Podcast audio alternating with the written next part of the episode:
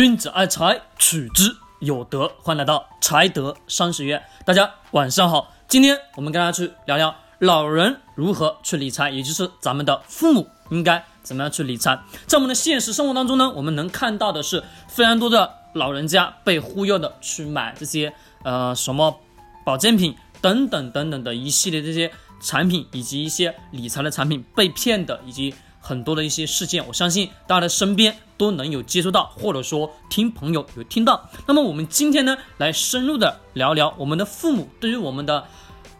六十岁以后的父母，他们应该怎么样去合理的去把自己的金钱去管控好。我们都希望自己的父母在年老以后有一个美好的晚年生活，这也是我们每个子女对于父母来说的一种义务所存在。那么。父母应该怎样去理财呢？这里跟大家去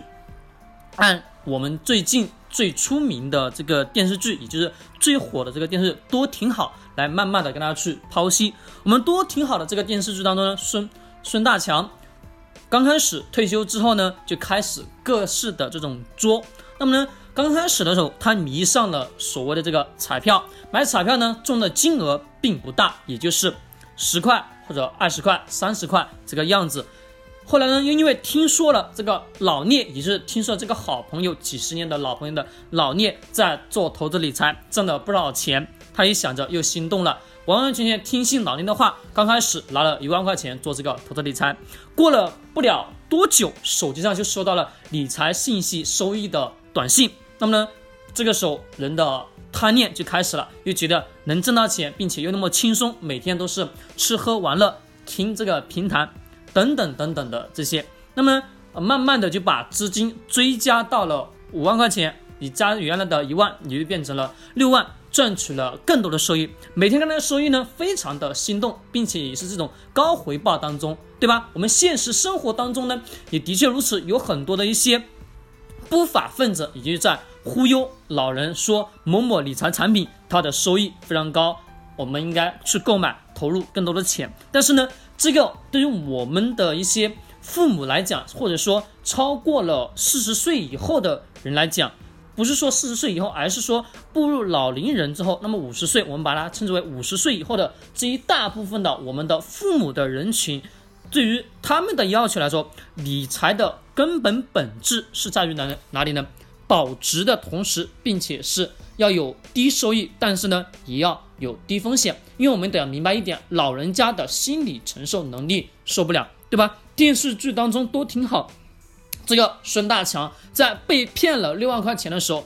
他的内心是承受不了，他的心脏是承受不了，直接进了医院，对吧？那我们现实生活中老人家一样的，他的承受能力非常低。如果说他的这个钱被亏损了，我们得要明白一点，老人家他已经没有更多的时间，也没有。很大的劳动力再去什么挣钱了？对于我们年轻人来来讲，面对很多的一些风险，那基本上没有太大的一些问题，因为有什么？我们有手有脚，能有大把的时间去挣钱，这个是没多大关系。那么对于老人来讲，他更多的是在于把他的本金保住的同时，并且又是低风险，还有一点点的低收益，这才是最重要的。我们的很多现实生活当中，我们很多的父母，很多的老人家。为什么会被骗忽悠说去买这些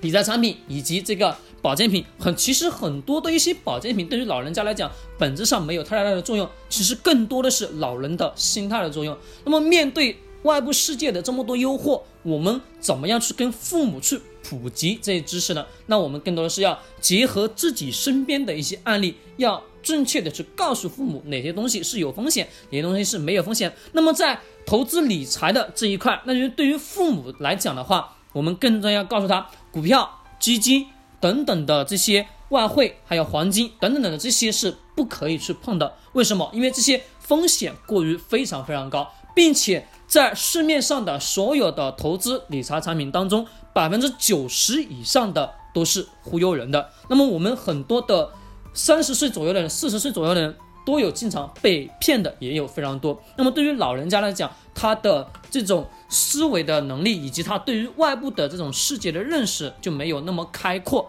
那么他们容易上当受骗的概率也是会比较大。那么我们作为子女也要给他们去普及相对应的这个知识，这是一定的。那么老人的理财产品到底应该怎么样去购买呢？更重要一点，我刚刚一直在强调，也就是低风险。那么呢，国债是一个首选。为什么？国债相对来说它是国家发行的这种债券型的基金。或者说把它买成货币基金，因为货币基金呢收益低的同时，但是它的风险也非常非常低，收益也是非常低。我们都知道余额宝是一个典型的货币型基金，原来咱们都知道余额宝的收益是能达到百分之六，现在的余额宝收益不到百分之三，百分之三上下左右。那么呢，相对来说，就是把它放进到银行里面也是差不多是这个利率。那么我们的父母呢，也是可以去适当的购买什么？这种货币型的基金，但是我们不可能说把所有的资产都去买了这个基金，因为老人的一些经身体的上的状况，我们也没有办法去完完全全去估估摸到他什么时候会说出现一些呃不好的情况，或者说身体出现一些不舒服的情况，这是我们没办法去预料的。那么我们肯定得要去留有一部分的流动性的资金，那么也就是可以去购买一些流动性很高的这些理理财产品，或者把它。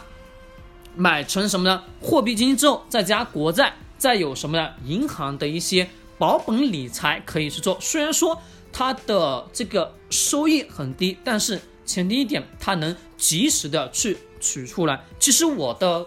更多的看法是呢，留有一大部分的什么现金，虽然说会有这个贬值的风险存在，但是对于老人家来讲，它更多的是存在于什么呢？能有一个安享晚年的。基本的费用，那么也就 OK 了。那么他就可以去买一些低风险的产品，于是国债、货币基金以及一些其他的银行低风险的这些理财产品。但是切记一定要是短期的。虽然说指数型的定投基金可以买，但是呢，拉长的周期过于时间太长了，因为老人家的身体状况我们没办法去估摸。刚刚已经讲过了。呃，虽然说。定投指数型基金长期来看收益是非常可观，但是这期间呢不能取回也不能赎回，如果亏亏亏损也好，或者说挣钱也好，这个当中的这个风险也是相对来说对于老人家来讲是有一点点过于偏大了。那么我们重要的一点也就是在低风险的这些理财产品，那也就是国债跟货币基金算是首选。其他的呢，我们可以暂时不考虑，或者说是持有百分之五十以上的这个现金在口袋里面，因为出如果发生一些紧急意外的事情的话，能为这个父母有一个什么医疗的保障，这是最重要的。那么好，今天晚上的咱们这个关于老人他的理财产品应该怎么样去理财，其实更多的是得要去告诉老人不要。太多的去相信市面上跟大家所吹说的什么收益丰非常高的这些理财产品，这是切记一点。其实外面为什么有那么多老人被骗的本质原因，也就是在于抓住了老人想要在晚年生活过一个比较好的生活，他们他们也是希望去追求这种被动收入。那么我们作为子女来讲，一定得要去给父母相对应的去普及一下这些理财的知识。这是一定得得要要的。我们父母被骗的概率性会比较大，因为他们的思维、他们的观念也会呢，怎么讲呢？虽然说有一点固化，但是有一点是他们更容易去上当受骗。所以说，对于我们作为子女来讲，一定得要去跟父母去普及一些相关的一些防骗的知识，理财产品当中的一些金融风险这些知识，一定得要去跟父母去普及的。那么好。今天晚上的简短分享就到这里。君子爱财，取之有道。我们下期再见。